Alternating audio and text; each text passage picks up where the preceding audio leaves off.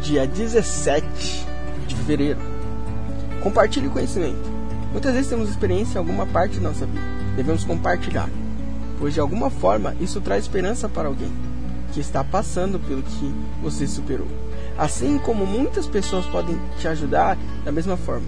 Ideia: crie um grupo no WhatsApp com pelo menos 5 amigos. Se for da igreja, melhor ainda. Menos chance de julgamento. E converse sobre, e converse sobre dificuldades. É muito melhor. Olhe uns pelos outros, compartilhe conhecimento. Muitas pessoas já passaram pelo que esteja passando agora. Leitura do dia, Tiago 5,16. Portanto, confessem os seus pecados uns aos outros e façam oração uns pelos outros, para que vocês sejam curados. A oração de uma pessoa obediente a Deus tem muito poder. Esse foi mais um Diário de Jovem Pecador.